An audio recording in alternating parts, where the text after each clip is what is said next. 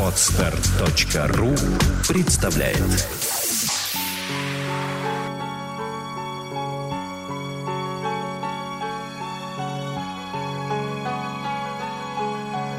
Добрый день, дорогие радиослушатели. С вами работает подкаст «Психология, мифы и реальности». Я его бессменная ведущая Александра Иванова. Сегодня у нас понравившаяся вам рубрика «Кот в мешке».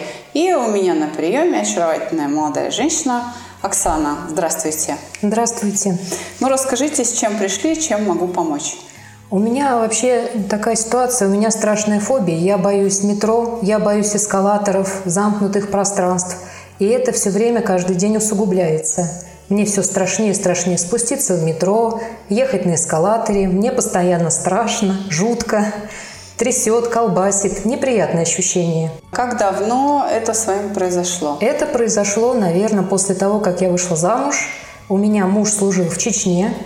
Так. А, К сожалению, когда вернулся оттуда, ему потребовалась психологическая помощь. Я прошла достаточно жесткую школу жизни, потому что пыталась помочь, но так как я не психолог, я столкнулась с очень таким вопросом, который не смогла разрешить. Семья моя в результате распалась, потому что помочь я не смогла. И вот потихонечку этот клубок неприятностей рос, рос, рос и вырос в то, что вот я к чему я пришла. Боязнь вот именно замкнутых пространств, людных мест. И, в общем-то, Что бы я э, хотела еще раз уточнить? Все-таки сколько лет самой проблеме? Год, два, самой пять лет? проблеме 4 года. С 2011 года у меня началась эта проблема. Когда я ехала в метро с дочерью на эскалаторе, на высоте эскалатор остановился, и у меня как бы началась гружиться голова, мне стало страшно, плохо, ноги подкашивались, становились ватными, дыхание непонятно какое, сердцебиение. То есть мне было жутко. Мне казалось, что я упаду, умру, ребенок останется один. То есть вот такая страшная паника началась. И сейчас это каждый раз происходит, когда спускаетесь в метро. Да, начинается вот именно вот с того, что руки начинают холодеть, в пот бросать, э, сердце начинает биться учащенно. А как же вы ездите в метро? Как вы с этим справляетесь? Ну, честно скажу, когда я спускаюсь, и у меня такое впечатление, что я вот должна доехать до какой-то станции, должен быть выход, я должна выйти. И постоянно с этой мыслью я еду. С ощущением, С что выход ощущением, будет. что выход будет. Да, это, конечно, страшно. Я еду, я, если нужно будет, поднимусь на эскалаторе, но это такая борьба идет. Это просто истязательство самого организма. То есть качество жизни страдает. Ребенок, когда с вами, вам спокойнее или наоборот хуже? Мне хуже, потому что я не хочу показывать то, что я боюсь. Потому что я боюсь испугать ребенка, собственно говоря, своими страхами. Я же мама, я же должна быть сильнее, чем ребенок. А в каком состоянии вы находились? Что в жизни происходило вот в тот момент, когда был первый приступ? Я находилась в состоянии развода с бывшим мужем. Вы уже развелись или именно э, еще только разводились в процессе? Именно в процессе. Именно был бракоразводный процесс. То есть вот такие проблемы, они, может быть, и дали толчок к тому, что у меня психика немножко поехала. То есть к тому моменту, когда был первый приступ, э, если я правильно понимаю, вы находились уже в состоянии эмоционального стресса. Да, у меня стресс был, причем очень сильный стресс. А сколько времени он длился? Он длился, наверное, годами, вот этот стресс, потому что у нас было в семье не все гладко, были проблемы. Очень. Измены мужа в том числе. И вот на фоне вот этих измен, конечно, у меня начались вот такие вот страхи, фобии, что муж уйдет, что останусь одна, с ребенком на руках. Как Ну, в общем, к несчастью, все это воплотилось. это все воплотилось, да, воплотилось. Насколько я знаю ребят, которые служили там в Чечне или в Афганистане, или, ну, в общем, те, кто после боевых операций, это действительно очень тяжелые люди, которым тяжело с самим собой в первую очередь. И часто у них возникают проблемы с алкоголем и даже с наркотиками. Многие из них а, становятся даже героиновыми наркоманами. Поэтому я хотела спросить, не было ли еще этой проблемы в семье? Вы подметили абсолютно верно. У нас была проблема алкоголя именно. До наркотиков дело не дошло, не успело дойти, но с алкоголем у нас были большие проблемы. И на фоне этого даже бывший муж резал себе вены. Причем это происходило на моих глазах. Вот представляете это все увидеть, перенести? Представляю, да. это, это, это ужасно тяжело, когда любимый человек в попытке остановить свое вот это душевное состояние режет вены, потому что он не знает другого способа, как избавить себя от этих вот именно душевных страданий. И когда говорят, что алкоголики не хотят завязывать, на самом деле это неправда, и вы вот тому живое подтверждение и свидетель, что человек хочет бросить пить, хочет, как они говорят, завязать, но у них не получается. И при этом не употреблять алкоголь они тоже не могут, потому что на трезвую голову они агрессивны ребята, прошедшие войну, чаще всего они а, агрессивны. И поэтому именно этиловый спирт, употребление алкоголя немножечко их расслабляет, они становятся более терпимыми, более добрыми, более мягкими. Но это хождение по замкнутому кругу. У нас все начиналось на самом деле безобидно. Муж бывший начинал с того, что начинал с пива. То есть, говорит, это не алкоголь, это независимость. Одна, две, три бутылки. И дело дошло до достаточно плачевной ситуации. Мы стали употреблять водку. Ну, то есть, бывший муж. Я поняла. И это очень страшно. Когда алкоголик в семье, он не хочет ничего вообще воспринимать. Он не чувствует, что он больной, не видит причины, что он вот, собственно говоря, больной человек. Ему надо лечиться, принимать лечение.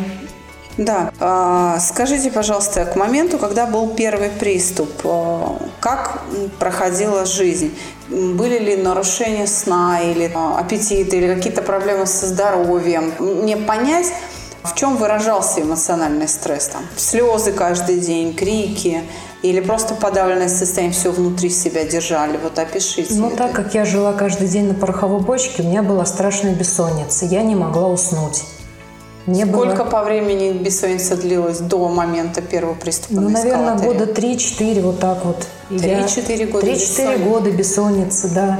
я вынуждена была просто-напросто либо заниматься спортом, то есть ходить по парку очень долго, чтобы хотя бы организм вымучить, измучить, чтобы он просто физически уставал, и я ложилась, я могла уснуть. Вот только в таком случае я могла уснуть. А никаких снотворных я не принимала. Я понимала, что это плохо, добром не кончится. И вот я, как бел в колесе, я не могла найти выход. То есть я искала выход самостоятельно. У меня не было помощи, у меня не было службы никакой. Как сейчас у вас строятся взаимоотношения с ребенком? Сколько лет ребенку? С ребенком тяжеловато строятся отношения. 16 лет, переходный возраст. Угу. Она максималистка. У нее только все черное-белое. Нет те, оттенков серого абсолютно. То есть да или нет? Вот у нее категоричная такая форма заявления.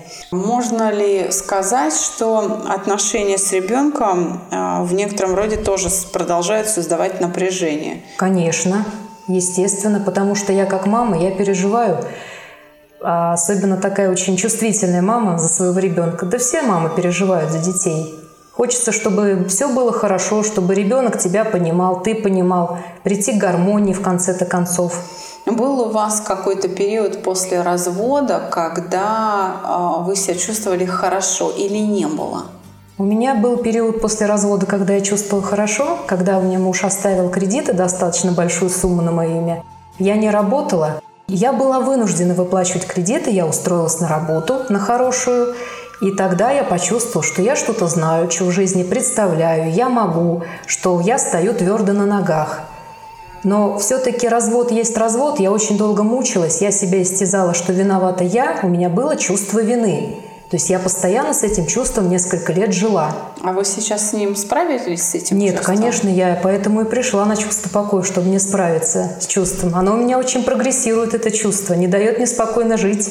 Но, тем не менее, выглядите вы, в общем-то, как бы неплохо.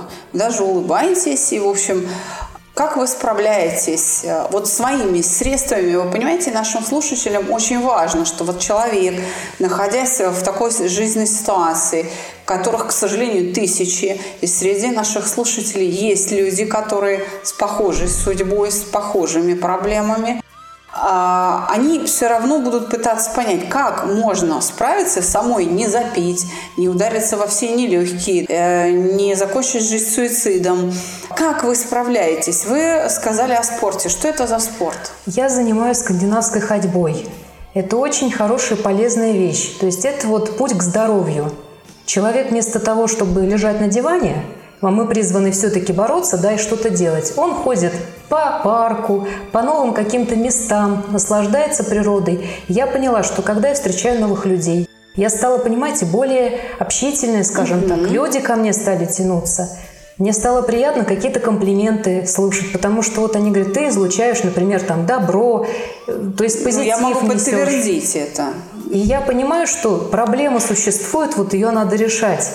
Но нельзя руки ни в коем случае опускать. Надо искать пути, но пути правильные надо найти. Надо найти специалиста, который бы тебя направил. И вы нашли вот скандинавскую ходьбу. Вы занимаетесь скандинавской ходьбой после развода уже? После развода я, да, занимаюсь скандинавской ходьбой, но я не так давно начала заниматься скандинавской ходьбой, но я ходила в бассейн, да, так. того, после того, так, как я развелась. отлично. Бассейн помог восстановить сон? Конечно. Так. Бассейн. Потом я бегала в любую погоду. Это тоже очень активизирует Вы организм. тоже а, находили себе, может быть, тренера какого-то? Нет, нет, я самостоятельно, самостоятельно. Потом я перестала пользоваться лифтом. На 13 этаж стала ходить пешком. Да. Это серьезно. Ну, я как бы э, не рекомендую тем, у кого есть проблемы. То есть ну, с этим надо осторожно, естественно. Постепенно, потихонечку. Но опять-таки я перебарывала и страх высоты в том числе, потому что шаг за шагом у меня тряслись ноги, у меня холодели руки, мне было страшно, я не могла вниз посмотреть. Но на полу скошенных ногах я все равно себя заставляла это делать. Но это тяжело, это насилие да. над собой. Да, это насилие над собой. Действительно, Оксана, не все могут это сделать.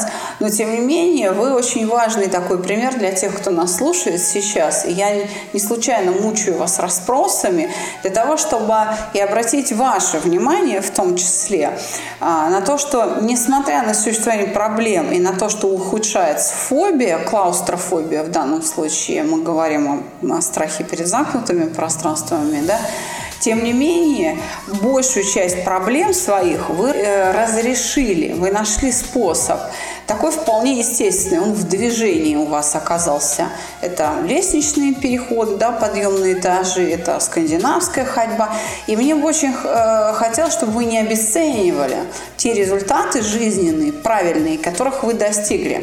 Если бы э, я была сейчас не права и э, не было бы никаких жизненных результатов, вы бы сюда сейчас не пришли. Конечно, нет. Конечно. Да, поэтому, пожалуйста, не обесценивайте да, э, те результаты, которые есть. Помните о том, что ну, через насилие, да, через боль, но тем не менее вы сумели справиться.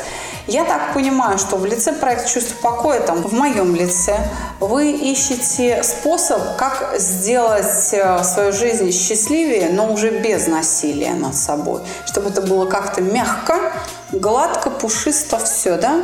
Да, я устала над собой издеваться. Я просто издеваюсь над собой. Я провожу эксперименты, можно сказать, вот если так. Потому что у меня не было наставника, у меня не было пути. А я считаю, что вот все нужно делать с научной точки зрения, в любом случае. Ну, это, видимо, дает знать о себе ваше образование. Да. Так, что это за образование? Давайте это Московский военный институт Федеральной пограничной службы. Я юрист по образованию. Ого-го. Вот так вот. Приятно познакомиться. Спасибо. Значит, ну что ж, мне приятно, что у меня на приеме пограничники. Я буду очень рада вам помочь. Я сейчас просто два слова скажу, чем э, мы можем заняться, чтобы э, исправить ситуацию. Первое. Страхи голыми руками не возьмешь. Вот сейчас взять, просто поднять вашу фобию и э, убрать ее у нас не получится. Мы можем провести, конечно, индивидуальный урок в течение двух часов, ослабить фобию, но она у вас связана не с каким-то психотравмирующим событием, неприятным опытом, именно она результат общего эмоционального напряжения, вызванного хроническим эмоциональным стрессом, который многолетний и имеет совершенно другую природу. Именно отношения в семье. Поэтому нам придется убрать сначала источник фобии, а потом саму фобию. Поэтому что я могу э, порекомендовать? Давайте мы с вами пройдем э, наш стандартный курс «7 шагов к чувству покоя», освоим само состояние чувства покоя, которое, судя по всему, утрачено и будет для вас переживаться заново. Обязательно разберем некоторый набор обид, потому что обиды хранятся. И судя э, по тому, что я от вас слышу, новую семью вы не создали. Нет, конечно, не создала. А вот хотелось бы, чтобы вот этого «конечно» в ответе не прозвучало, понимаете? То есть, чтобы вы э, не хранили эти обиды, не боялись вступать в новые отношения с мужчинами и были бы счастливы. Потому что, конечно, э, может быть перенос обид, привычки обижаться на ребенка, и этим может осложняться контакт. 16 лет, как вы говорите, это переходный возраст. Следующий момент. Невроз вины обязательно необходимо убрать, потому что из него вылезли уже страхи. То есть, видите, у нас есть некоторый объем работы, который нужно будет выполнить. Так что добро пожаловать на проект «Чувство покоя». Но имейте в виду, что ваши фобии начнут уменьшаться уже после первого урока. Как потому здорово. что во многом, а, как будет проходиться спуск по эскалатору да, и движение в метро, зависит от того, в каком состоянии вы вступили на ленту а, эскалатора. Понимаете? Да. Так вот, Собственно, э, мы и начнем уже тренировку э, с самого чувства покоя, и вы увидите, что буквально с первых э, шагов, с первых занятий будет легче, фобия будет ослабевать. Когда мы разберем вину с вами, вот после этого фобии резко уменьшится. И вот уже остатки мы уберем обычным итерационным угошением, которое мы, в общем, предлагаем на своем сайте как отдельную программу для фобий. К сожалению, вам эту программу работы с фобиями из трех уроков я предложить не могу. Потому что фобия будет или восстанавливаться, или менять вид и объект. Вы не будете бояться эскалаторов, но будете бояться чего-то другого. Понимаете, да? То есть, э, к сожалению, вам эта программа не подходит, и я могу предложить только полный курс. И, в общем, добро пожаловать на борт. Ну что ж, дорогие радиослушатели, спасибо большое, что были с нами. С вами работает подкаст «Психология, миф и реальность». У меня на приеме кот в мешке, очаровательная Оксана. Всего доброго, до свидания. До свидания, спасибо.